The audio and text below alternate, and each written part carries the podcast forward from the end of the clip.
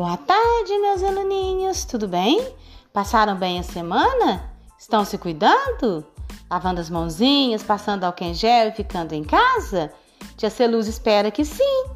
Então, hoje é dia da nossa aula de literatura, como sempre. E a tia Celuz escolheu uma historinha bem legal, vocês vão gostar é da, da, do Itaú, né? Da nova coleção do Itaú. Depois de Celusa vai dar um link para vocês acessarem, para vocês adquirirem também, tá bom? Com a ajuda da mamãe, adquirir um livro para vocês, para chegar na sua casa. Depois de Celusa explica melhor. Então vamos começar? O nome da historinha é A Visita. Elise era muito medrosa ela tinha medo de aranha, medo de gente e até medo de árvore. Por isso ficava sempre em casa, noite e dia. E como ela gostava de deixar a casa bem limpinha e arrumada, fazia faxina todos os dias. Às vezes até abria uma janela para deixar um pouco de ar fresco. Um dia aconteceu uma coisa incrível incrível! Um objeto estranho entrou voando pela janela e pousou bem na frente dos seus pés. Ela ficou olhando para ele por um tempo. Estava com medo. Isso não pode ficar aqui de jeito nenhum. Elisa firmou decidida e queimou aquela coisa no forno. Mesmo assim, quando chegou a noite, ela ficou com tanto medo, mas com tanto medo, que não conseguiu pregar os olhos. Na manhã seguinte, ela ouviu alguém bater na porta.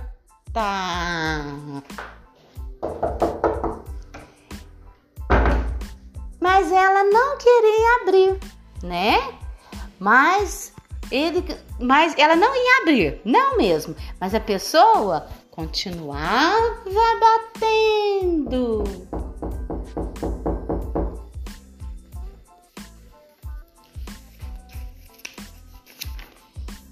Então ela resolveu abrir de uma vez para ver quem era.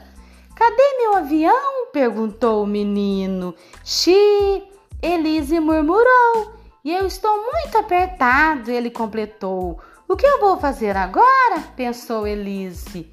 Mas ela logo disse: O banheiro é subindo a escada, à esquerda. O menino escalou os degraus até o topo e desapareceu. Ele ficou um tempinho lá em cima. Pareceu uma eternidade. Pareceu, pareceu uma eternidade. Depois ele voltou. Quem é essa? perguntou. Elisa olhou para a foto e o menino ficou esperando ela falar.